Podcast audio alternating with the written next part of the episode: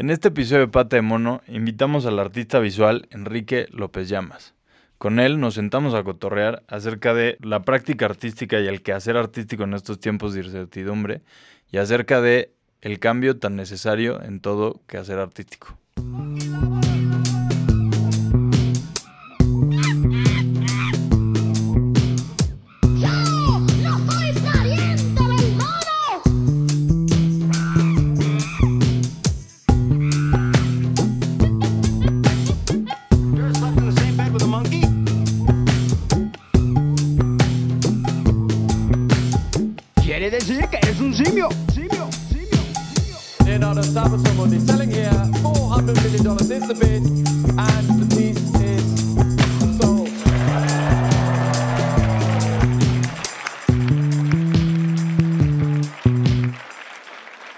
Bienvenidos y bienvenidas una vez más a Pata de Mono. Yo soy Diego Aramuru y aquí estamos en este espacio en el que hablamos de arte, cultura y proyectos bien, bien, súper chingones.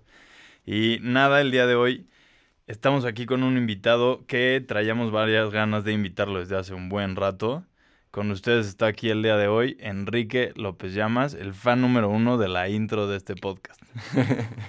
Muchas gracias por la invitación. Qué chido estar acá. Qué gusto tenerte por aquí. Pensé que ibas a llegar con tus crocs azules, pero... Esos ya las tengo más bien de cajón en el estudio.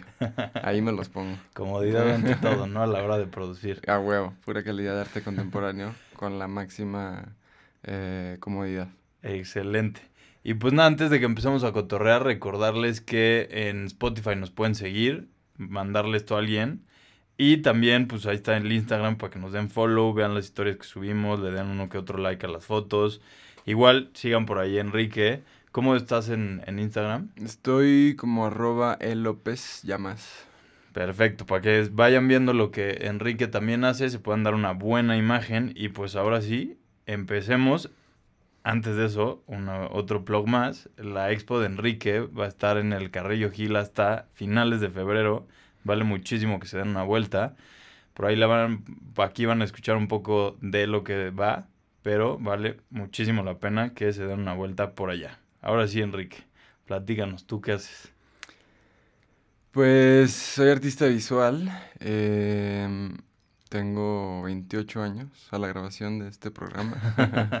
Em, y pues mi trabajo transita en muchos medios. Eh, sí, trabajo con video, instalación, performance, dibujo, Em, y tengo un rato también pintando ya. Eh, he estado, bueno, un rato, yo lo entiendo como una cosa muy corta de tiempo, pero también ha sido casi eterno por la pandemia. Sí, sí, sí. Eh, tengo como un año y medio, si bien produciendo también desde esos otros lugares, pero esencialmente desde la pintura. Eh, como tal, mi trabajo, yo creo que tiene que ver solo con distintos intereses en historias de diferentes tipos, ¿no? Eso me encanta. Eh, sí, como que, no sé, siempre desde morro yo tuve ahí un interés con la historia política del país, em, pero también después desarrollé este gusto por la historia del arte. Y, y entonces al hablar de, de, un interés como por la historia tiene que ver más bien como con la disciplina, porque al mismo tiempo me gusta mucho platicar y, contar historias con mis amigos o que me cuenten historias. Me gusta el chisme, me gusta el drama. Entonces, sí, como que la idea del relato, la narrativa, pues tiene implicaciones muy importantes en, mi obra, ¿no? Eh, y en el lugar donde me he encontrado más recientemente, pues para mí es un lugar donde se atraviesan muchos de estos como intereses en diversas historias, pero particularmente ahora con una personal, ¿no? Que si bien se había manifestado en proyectos de, de años anteriores, pues sí, un, ok, es la historia, pero ¿cuál es mi lugar frente a esa historia? Claro. Ahora, em, pues sí, por circunstancias muy particulares, tiene que ver también con, con mi historia, ¿no? Con, con, el lugar en el que me encuentro, no, no geográficamente, sino como en este momento. Sí, no, y que creo que eso es, este, a mí me encantó eso ahorita, bueno, de esta, no, esta segunda etapa que dices que si bien no es de tanto tiempo, sí, creo que sí se nota como mucho un antes y un después de lo que estabas haciendo. Pero me gusta muchísimo cómo lo dices, ¿no? Que te gusta meterte las historias al chisme, a la narrativa, a todo lo que hay atrás. Y que al final la historia, ¿no? Como esta materia que tenemos enorme, está lleno de eso. Pero ahorita se me está ocurriendo, te gusta mucho la historia, pero ¿y nunca pensaste ser historiador? Fíjate que no. Creo que... Eh, y eso es algo que me ha... Sí, como que me ha repercutido o que me atraviesa de una manera así súper importante. Me cuesta mucho trabajo clavarme con las cosas. Eh, como que me aburro muy fácil. ok. Y, y también como que soy muy impulsivo. Entonces en el momento en el que tenía que decidir qué es lo que iba a hacer, nunca lo consideré, pero también eh, pues yo empecé haciendo graffiti y luego... Mm, eso, sí, eso sí no sabía, para que veas. Ah, bueno, pues sí, empecé haciendo graffiti, digo, te estoy hablando de la secundaria y la prepa, ¿no? Eh, y después entré a talleres de pintura y después comencé a ir a los museos en Aguascalientes, que es el lugar de donde, de donde yo soy. Y, y me obsesioné con, con, algunos artistas y de pronto dije como, va, yo quiero ser artista, ¿no? Sin ningún mayor otro argumento más que el, me gusta hacer esto, ¿no? Y, y desde una decisión impulsiva fue, fue que tomé la decisión, o como me casé con la idea, pero pues, hasta ahora no me he arrepentido. Buenísimo, pues hasta así te ha durado, ¿no? Este sí. attention spam ha, este estado, gusto, sí. ha estado largo. Sí, que yo creo que también es por ello que, que trabajo con, con, diferentes medios, porque, okay. no sé, en, en la universidad en la que yo estuve, que fue la Universidad de Guanajuato, te permitían elegir tus materias. Entonces okay. habían las bases que tomabas dibujo 1, pintura 1, grabado, foto, escultura 1. Y después tú podías transitar entre la 3 o la 2 o irte a otros optativos, ¿no? Y como que nunca me casé con una sola cosa. Y tuve una ligera crisis al terminar la carrera. En Por la no que... casado Ajá. una cosa. Sí, porque eh, salí y entonces venía el madrazo de, bueno, ya acabaste la carrera y ahora qué vas a hacer. Eh, por lo general o en muchos casos lo primero que se piensa es o voy a una maestría o comienzo a dar clases, ¿no? Okay. Eh, busco dar talleres. Y veía que compas de mi generación, pues de pronto ya daban talleres de grabado, talleres de foto, y yo decía, güey, ¿de qué les voy a enseñar? O sea, yo no le puedo enseñar nada a nadie, ¿no? no hay chisme. Solo es una embarrada de todo. Eh, pero pues a la larga o con el paso de los años también me he dado cuenta que eso es algo que resulta muy valioso en mi trabajo para mí, el que muchas veces no sé hacer las cosas como, digamos, como en términos técnicos, cómo se deberían hacer de forma adecuada. Y eso me lleva a lugares bien interesantes, eh, que disfruto mucho. Sí, eso está, eso, eso que dices está increíble. Y, y creo que, digo, o sea, cuando te metes a ver tu práctica se ve muchísimo, ¿no? O sea, tienes, como decías, video, pero además, este, pues, eh, hasta esculturas, por decirlo así, en algunas de tus piezas, que me encanta esta que tienes de Fue por un beso. Claro, sí, el Que- beso a Santana. Ajá, a la, a la pierna, ¿no? Que Ajá. además, este, pero me encanta cómo, eh, porque a mí también me gusta muchísimo la historia y me encanta cómo desde hace unos años para acá me di, ¿no? Que entiendes ya que como que de chiquitos tenemos mucho esta idea como que pues es la historia y así fue y así se creó. Bueno, o sea, así pasó, ¿no? Y que de repente te empiezas a dar cuenta que muchísimas de esas cosas son mitos o son o sea, son discursos más, ¿no? Este, y me encanta como en tus, en muchas de tus obras lo que intentas es desenmascarar esos, como esos Sí, mitos, ¿no? Totalmente. Y, y creo que lo importante en el acercamiento de mi trabajo hacia la historia eh, es muchas veces esto que dices, ¿no? Como, como un...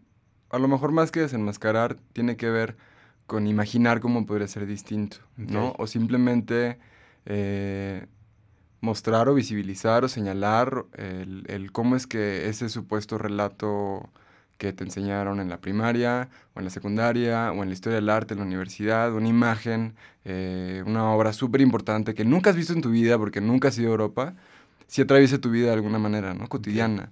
Eh, Por ejemplo, en ese, ¿qué, qué ejemplo pondrías tú? ¿O Pues, alguna es- que a ti te sí. haya atravesado? creo que eh, particularmente en el lugar en el que estoy ahorita, el, el- este acercamiento de las pinturas usando medicamentos, los comprimidos molidos, eh, digamos que ese acercamiento inició eh, por una situación familiar en la que a mi papá, eh, le- le- mi familia le frustró un intento de suicidio y en la clínica en donde le internaron, pues digamos, todo esto ocurrió, yo volé de vuelta a Aguascalientes y llego a la clínica y veo que todas las paredes de la clínica están decoradas con reproducciones, como estos que les llaman cromos, impresiones de eh, reproducciones de obras de arte súper famosas, ¿no? Eh, en el lobby estaba el Guernica de Picasso, y lo subí, había Diego Rivera, y Helen Frankenthaler, y bueno, medio los mismos de siempre, ¿no? Y Rothko, y Siqueiros y demás. Pero en el cuarto de mi papá estaba el Jardín de las Delicias. Del Bosco.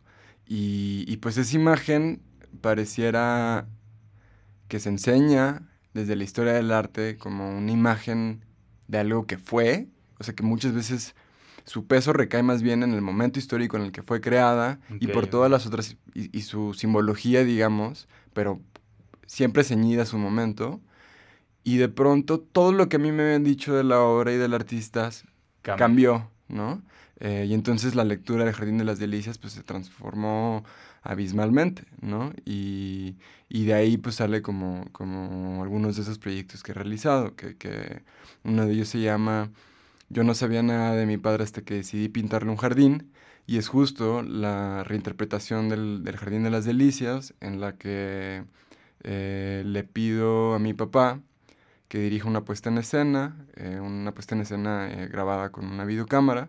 Esta videocámara era una cámara con la que nos, grababan a mis hermanos y a mí cuando estábamos morros. Es decir, hacía una handicam de cinta 8 milímetros. Y entonces mi papá, con composiciones así como acercamientos del Jardín de las Delicias en, en mano, eh, nos va dirigiendo mi mamá, mis hermanos y a mí para intentar replicar lo que los personajes hacen, ¿no? Sus poses, el cómo están acomodados. Eh, entonces existe la pieza de video, unas esculturas que están cubiertas también con medicamento y digamos que la pieza, entre comillas, central eh, es un tríptico, así como el Jardín de las Delicias, ¿no? En la que los tres paneles, esta no es una caja como, como la obra original que se abre, pero lo que hice fue tomar algunas de las composiciones es decir, stills del video o fotogramas de ese video donde estamos mis hermanos, mi mamá y yo, y las pinté en el, en el tríptico, ¿no? Y, este tríptico está hecho de igual manera con, con óleo y, y, mezclado con estos comprimidos molidos, ¿no? Que son antidepresivos, ansiolíticos, antipsicóticos y analgésicos, medicamentos que dependiendo la gravedad de, la, de, una, de un trastorno de la persona son recetados para intentar eh, tratar la depresión, ¿no? Entonces, pues sí, como que ese caso en particular, o, al caso, es que estos acercamientos con la historia tienen, tienen mucho que ver con saber dónde estoy, ¿no? Eh, cómo es que esas historias me atraviesan a mí y por ende a muchos de nosotros, ¿no? En el momento en el que estamos. O el ejemplo que tú dabas de, del proyecto de Por un beso, el de la pata de Santana. Eh, sí, es, sí tiene como esta cosa del, ah, pues, como chico, como, ah, ¿qué creían? O, a, lo que, no sé, pues, eh, a que no se imaginaban que este relato que alude al, al mito fundacional de Aguascalientes, eh, pues es básicamente un momento en el que Santana pidió un favor sexual a cambio de la, la, soberanía del, del, Estado, ¿no? Pero al mismo tiempo, pues es que pedo con que crecí en un lugar eh, que responde a este mito, ¿no? Y cómo me atraviesa a mí y por ende, eh, pues también a todas las personas que sí, cómo nos forman, ¿no? Todas estas, cómo nos moldean, todas estas historias, que es algo que igual dices por ahí. Y que creo que, eh, y digo, a lo que me, gusta mucho de esta parte que nos platicas, bueno, esta segunda etapa, como la decíamos hace ratito, ¿Qué tan difícil fue pasar de hablar de algo que, si bien te atravesaba a ti por ser no histórico y que tiene que ver con, por ejemplo, Aguascalientes o con México como, como país, qué tan difícil fue pasar a ya hablar algo mucho más como personal que te atravesara a ti? Pues, fíjate que cuando venía para acá, eh, dije, seguro en algún momento se va a preguntar, eh, va a ocurrir esa pregunta que me acabas de hacer. Y, y deseaba mucho que ocurriera esa pregunta porque, digo, de entrada ocurre mucho con, o sea, me ocurre mucho actualmente, esta conversación se repite y se repite. Está padre porque de entrada no fue nada difícil eh, y me tomó, me costó mucho trabajo abrazar el pasar de una cosa a otra, no tanto porque fuera distinta, a mi parecer, o en mi mente, pues, yo haciendo, eh, hay una metodología de trabajo que sigue siendo, pues no sé si igual, pero que se mantiene en un lugar muy consciente eh, frente al cómo trabajo con los materiales. O sea, hacer pintura, ¿por qué tiene sentido hacer pintura? O por qué es un video, ¿no? O por qué es un performance, o por qué es la instalación, qué sé yo. Pero desde afuera entiendo completamente que se lea como un, cambio, ¿no? O un, nuevo momento en la producción. Eh, y, y, pues sí, me costó un chingo de trabajo porque de entrada, particularmente con estos proyectos, eh, no es solo mi vulnerabilidad la que está ahí eh, mostrándose, ¿no? En, en, las piezas o en las obras o en los proyectos. Es la de mi papá, es la de mi familia, es la de quienes nos han acompañado en, en todo este proceso pero también ha sido difícil, y ya no tanto como en el contenido, sino en lo que implica dentro de la práctica artística, em, porque no sé, creo que la, la, escuela de artes, yo tengo ahí varias teorías, y pienso que, que, y que las he platicado con amigos, pero sospechamos que tiene mucho que ver como con la enorme consumación del Fonca, y esta idea de que para aplicar el Fonca tienes que tener un proyecto, ¿no? Y entonces un proyecto muy claro, del cual en tu carpeta de obra todo debe de ser como muy, ajá, y, y, debe de haber, digamos, como una secuencia entre una cosa y otra, para que entonces muestres que tiene sentido y que has sido constante, ¿no? Eh, pero yo creo que eso le hace muchísimo daño como a la producción artística. y, claro, porque los encajona, ¿no? Ajá. Y, y bueno, ya con el paso del tiempo también he caído en cuenta de que eso a mí muchas veces como que me detenía a hacer, ¿no? Por pensar en que yo dentro de mi trabajo tenía que mantener una línea que fuera congruente para quien lo viera y entonces si se regresaban... el artista que hablaba de mitos fundacionales de México. Sí, por ponerlo de alguna manera, ¿no? Em, y bueno, también pienso que programas como este muchas veces lo ven eh, artistas jóvenes o en formación, digo, ojalá que también muchísimo otro público, pero si hay alguien escuchando que esté haciendo, eh, mi consejo sería ese, como entender que somos artistas, sí, y que buscamos una profesionalización también, pero sobre todo somos humanos, ¿no? Sí, claro. somos humanos que están cambiando todo el tiempo. Y, y, si tú estás cambiando todo el tiempo, lo más natural es también que tu obra esté cambiando. Sí, claro, viene de la mano, ¿no? Ajá. Sí, y pues también es curioso pensar en que hace, hace poquito hablaba con un amigo, estábamos hablando de que pues está viendo mucha pintura en este momento. Sí, ¿no? Como que... Y algo que Gustavo se llama, Gustavo Cruz, le mando un saludo. Algo que Gustavo decía que me resultó bellísimo es que él creía que la pintura se hace en momentos de incertidumbre. Eh, ok, eso está interesantísimo. Sí, a mí así como que hasta me enchinó la piel cuando lo dijo, porque pues tiene mucho sentido, ¿no? Como que es un lugar eh, en el que se encuentran muchas certezas sí, y, y, frente a todo lo que está ocurriendo, eh, háblese de pandemia o en mi caso lo que ocurrió durante, durante pandemia con mi familia y demás, eh, pues sí, por un lado tiene sentido que esté pintando porque estoy aludiendo a, pinturas con las que me encontré en esta clínica, pero también el estar encerrado eh, con esos materiales era como un ejercicio casi como de meditación. El estar aplicando las capas, el estar moliendo los comprimidos, sí me arrojaba como ciertas certezas que, que no tenías en otros lugares. Sí, al final es, es que creo que la clave lo dijiste ahí, ¿no? Como ese proceso tan contemplativo, ¿no? De estar haciendo la pintura. Y, y que digo, creo que eh, ya enfocándonos más en, en, lo que estás presentando en el, en el Carrillo Gil, creo que también está esa parte muy chingona de que al final tuviste a mucha, pues a muchos colegas tuyos, muchos artistas que te, que te ayudan a dar como ese toque final a la instalación, ¿no? Y que al final, si bien puede ser meditativo en algún aspecto, también se, puede, se vuelve, pues al final, eh, pues muy colaborativo, como de, como, no sé, digo, corrígeme si estoy diciendo una pendejada, porque yo no... no, no, no, para nada. Pero como de compartir, pues, el, al final, pues ese proceso meditativo con mucha gente que al final, pues, está pasando, ¿no? Todos estamos viviendo esta pandemia, cada quien de manera diferente, pero al final se tocan muchas fibras en común, ¿no? Sí, como que en términos simbólicos es como si se, se compartiera el peso de las cosas. Eh, y algo muy lindo que yo he encontrado en este acercamiento tan personal es que para un tema como lo puede ser eh, la depresión o el suicidio o en general las enfermedades mentales que tienden a ser un tabú, eh, mientras más lo exhibo, mientras más lo platico, eh, se ha vuelto mucho más sencillo entenderlo, ¿no? Claro. entenderlo desde el lugar en el que me encuentro, ¿no? Porque pues yo nunca voy a saber no sé, lo que ocurría con mi papá en, ese momento, ¿no? Y justo la exposición del Carrillo Gil, que se llama Transición Fundido a Blanco, em, sí tiene que ver como en términos bastante explícitos de ese momento en particular, cuando todo ocurrió. Em, esto, este proyecto es posterior a lo que ya te conté, como del, del, del, proyecto que se relaciona con el bosco y el Jardín de las Delicias. Pero la expo del Carrillo Gil son básicamente como cuatro ideas ahí volando y que son, a mi parecer, como muy ambiguas. Eh, son cuatro piezas eh, que se muestran pues como en una instalación. Em, es una pieza de video que grabé con mi papá frente... Fue en el...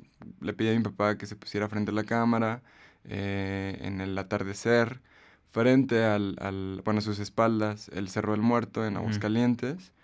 El, el video está, digamos, como, como enterrado, sepultado por los muros y solo se puede mirar un, un fragmento por una mirilla. Ajá. Eh, hay una pieza que se llama Floxac 20 miligramos, que es una reproducción de un empaque de floxetina, que es un antidepresivo, eh, producido por esta empresa Psicofarma, cuya altura corresponde a la misma altura de mi papá. Hay una intervención mural eh, que abarca todos los muros, que también está hecho con medicamentos y que se conecta con, con, los motivos que aparecen en el diseño gráfico de los empaques de estos medicamentos. Y, y, una pieza que fue, digamos, como el primer acercamiento en términos de producción simbólica que tuve con todo, con, pues sí, con todo este tema, ¿no? Que, que, es la nota suicida de mi papá borrada. Em, y que bueno, que cuando le hice no estaba pensando en voy a hacer arte a partir de esto, sino que justo desde frente a esa incertidumbre, al yo volver eh, y tener la carta, de pronto lo, lo, que más me hace sentido era desaparecer su contenido. Y estuve pues por varias semanas con un borrador como intentando eliminar la tinta, ¿no? Entonces la pieza eh, pues es básicamente una hoja en blanco, en la que medio se pueden ver por el daño que se le hizo al papel por la goma, eh, pues donde correspondían las oraciones, ¿no? Es como... Sí, que me gusta, que, que, que es sumamente ambiguo todo. Sí, y digo, creo que esto que dices de lo ambiguo, eh, y, y, creo que lo, o sea, queda al final súper bien, porque como dices, digo, en este caso tanto tú como yo no tenemos ni idea de lo que es tener un padecimiento como ese y al final queda como algo ambiguo, ¿no? Pero que como lo escribía en el texto de Sala Tomás Pérez, si no me equivoco, eh, de lo que habla es como de estar en esta cueva, ¿no? Como el mito de Platón, y que nada más ves como imágenes pensando qué es lo que pasa, que muchas veces es, ¿no? Como hay, eh, ¿no? Ya sabes, los típicos de, pues, eh, los típicos, que casi casi ya son memes de, pues ponte feliz. Claro, échale ganas. Échale ganas, ¿no? sí, no. Y que pues para alguien que está afuera, a lo mejor es muy fácil decirlo y no nos quedamos como en esa ambigüedad de que al final no tenemos ni idea de lo que es padecer algo así, ¿no? Y, lo, y, y que lo que me gusta, y lo venías diciendo tú, es trabajarlo, pues al final abre el diálogo, ¿no? En torno a este gran tabú. Y que además cada vez es más, o sea, sea, además de que nos damos cuenta que más gente lo tiene, o sea, no es como poner el foco de, güey, es algo importantísimo que, o sea, es, está, es una crisis enorme, ¿no? Sí, güey, porque, digo, hay varias cosas que dijiste que, que, a las que les pondría, como que me gustaría señalar. Pero bueno, lo primero es que no sabes la cantidad de gente con la que en las últimas 3, 4 expos que he hecho eh, de estas pinturas, digamos como de la serie de pinturas con medicamentos, no sabes la gente que se ha acercado conmigo y que me ha dicho, oye, mi papá también, o mi mamá, o mi hermana, o mi primo, o yo también estoy tomando estos medicamentos, ¿no? Y que pareciera que, pues sí, es un tema del que nadie habla, ¿no? Sí, los em, trapitos sucios. Sí, eh. y, y pues que o sea, no sé, creo que, que el visibilizar, no como con la batuta de yo soy quien visibiliza, no, sino el simplemente como permitirse hablar de, desde mi lugar, eh, como una persona, como el familiar de una persona con, eh, determinado padecimiento. Pues no sé, pues creo que lo que quiero llegar es que a mí la exposición del Carrillo Gil me tiene muy contento porque es una expo que a mí me hubiera gustado ver justo cuando eso le ocurrió a mi papá, ¿no? Eh, es decir, como si yo no hubiera sido el, artista que la hizo, eh, creo que me habría ayudado como a, entender que, que, no todo se acaba, ¿no? Eh, y que hay formas como de especular y de pensar también en otro tipo de implicaciones, porque no es solo como ese lado personal del, bueno, ¿y quién está enfermo y quién no? ¿Y qué hacemos para tratarlo? Sino hay un chorro de temas que, que también atraviesan, ¿no? Justamente con el, con el, momento en el que estamos viviendo, que veo con cómo ha incrementado el consumo de antidepresivos eh, a nivel global, sí, pero también en México, que es altísimo. Eh, también qué pedo con las farmacéuticas, eh, especulando para producir cuerpos productivos, valga la redundancia, y que todo responde, en su gran mayoría, a un modelo económico fallido, ¿no? o, no, sí, no, o nada. o sea, sí, fue fallido, ¿no? Entonces, que pues nos tiene en, en eh, súper ansiosos y explotándonos todo el tiempo, intentando mantenernos productivos, y si no, pues es el bajón. Productivos vigentes, sí. Que, que, viene mucho con lo que decías al final del Fonca, ¿no? Como esta necesidad de a huevo como artistas de ustedes tener que estar todo el tiempo vigentes y produciendo y al, ¿no? Siguiendo su trayectoria. Sí, eh, y que ahorita como que hice la conexión, fue justo cuando tenía el Fonca yo, que estaba haciendo un proyecto que nada que ver eh, con esto, que ocurrió lo de mi papá y, y fue curioso porque terminé odiando el proyecto del Fonca. Porque tenía que hacerlo, pero no quería hacer eso, ¿no? Y tenía el compromiso, pero mi cabeza estaba en otro lugar.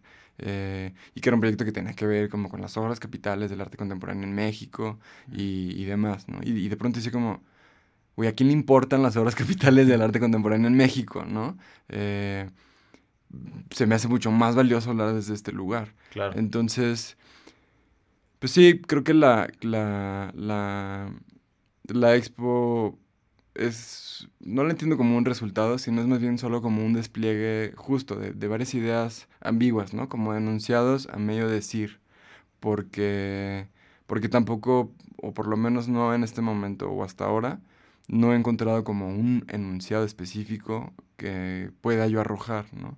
Como que más bien son distintos estímulos eh, que no terminan de ser del todo claros y que yo intento comprender pero, pero que por eso la expo también, o sea, el, título responde a ello, ¿no? La transición fundida a blanco es como, como el fade to white eh, en el cine, ¿no? Esta transición que ocurre cuando la imagen pasa a blanco. Y entonces no sabes realmente qué fue lo, ocurrió, si, lo que ocurrió, ¿no? Si el personaje fue feliz para siempre, o si se murió, o si no sé, pues todo, todo termina sin ser del todo claro. Y es un poco eso, ¿no? La, la, misma expo, digo, además como en términos formales existe esa alusión a la caja de medicamento blanca, la sala blanca bañada con la intervención Amurs, pues también tiene, un, tiene muchísimos antidepresivos. Eh, la carta borrada es esta imagen blanca. Y para mí la cereza del pastel, eh, pues es este acercamiento curatorial que, que tuvo Tom este Tomás Pérez, que le mando un saludo también si llega a escuchar este programa, en el que justo lo que plantea es este acercamiento con la, con la, con el mito de la caverna de Platón, ¿no?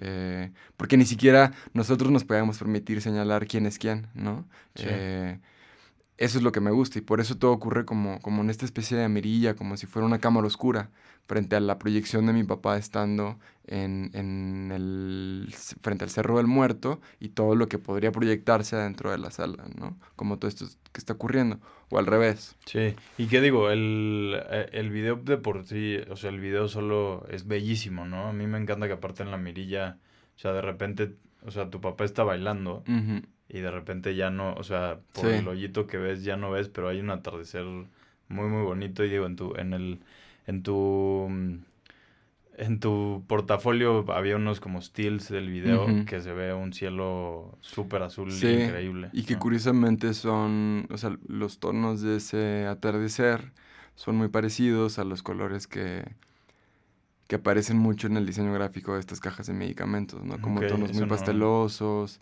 De ahí también la paleta con la que trabajo en, en las pinturas de medicamentos, que son tonos muy pastelosos. Eh, como que esa decisión responde completamente a, a los colores que se usan en el diseño gráfico, ¿no? Que, que vaya, básicamente lo que intentan comunicar es tranquilo, tranqui. todo va a estar bien. Sí. eh, Pasividad, ¿no? Más Sí. que- Sí. sí, como una calma. Sí, sí, sí. Pero sí, este, les digo, vale muchísimo pena, vale muchísimo pena, ¿eh? Vale muchísimo la pena que se den una vuelta al Museo Carrillo Gil para que vean la expo de Enrique López Llamas, que al momento de grabar esto tenía 28 años. Eh, y pues nada, Enrique, un gustazo haberte tenido por aquí. Antes de que cerremos, nos falta que nos platiques tus tres deseos a la Los pata de mono. Sí, pues te decía ahorita que llegué que como que había pensado en varias cosas, pero no quise decir con un, así, de elegir los tres, sino simplemente que en este momento lo que brotara fuera Buenísimo. lo que dijera. Em, creo que la primera como a nivel personal es em, como que me gustaría lograr liberarme de como ansiedades y, y miedos al vivir y al hacer. Ok. eh, que después me doy cuenta que no tenían mucho sentido, ¿no? Sí. Así como dejarme de... Lo de- comparto 100%. Sí, Es una mamada, ¿no? Las, de- ¿Cómo te puedes meter solito el pie desde antes de que siquiera el pie se te empiece a atravesar? sí, tal cual. Es como el, el- el- famoso rumeo, que esa palabra yo nunca la había usado hasta que... Ah, sí, yo también lo, lo, lo escuché hace poco en, una, en un podcast. Sí, así como el rumeo, ¿no? Como lo que hacen las, las Sí. vacas mientras están masticando y es así, nomás estar dando vueltas a las cosas. Me gustaría mucho como liberarme de eso. La segunda, mm, creo que como a términos compartidos, eh, estamos grabando esto poquito, así justo en- cuando va a iniciar la Semana del Arte eh, de febrero aquí en Ciudad de México. Y creo que el segundo deseo es que toda la banda que está ahí así como desgastándose, invirtiéndole el dinero que le queda para ver si en la feria sale algo y recupera y se alivian un rato, o sea, que funcione. Eh, que jalen chido las ferias para, para todos eh, y, y que si no, eh, pues trancas. Que, que no sea un madrazo tan fuerte. Sí, como lo decías hace rato, ¿no? Como al final entender que siempre sigues. Sí, y creo que la tercera no... No sé, creo que solo me gustaría poder mantener, o sea, el deseo sería poder seguir manteniendo como una dinámica de convivencia tan chida que he logrado construir con, con amigos, eh, amixes ahí en, en, como que en casa, en el estudio, así les mando un saludote a, o sea, justo, Santi, Cosa, Hernán. Ángela, Sofi, eh, eh, a Paola. Ah, Hernán me pidió que le... Esto es un chiste, perdón que haga esto aquí, güey, pero me dijo, va hacia la pata de mono, ve y di Shamona. Eh, así tal cual. Eh, eso, como poder mantener como, como todo ese humor tan, tan ácido que nos mantiene bien unidos y, y poder seguir haciendo. Excelente. Pues ya está, un gustazo, te digo, de haberte tenido por aquí. Un gustazo además que hayas venido en una semana tan conflictiva de tantos preparativos. Eh, pero pues nada, eh, te digo, eh, ya mandaste tus saludos, ya nos diste tus deseos, así que pues nada chavos, ya se la saben, sigan Enrique por ahí para que estén pendientes de lo que está haciendo, dense en serio una vuelta al Carrillo Gil. Eh, síganlo a él en Instagram, a nosotros en Instagram, a nosotros en Spotify y mándenle esto a alguien que pues crean que le haya que le vaya a gustar. Y pues nada, ya se la saben, por aquí nos escuchamos en una semanita Chido. en los vídeos.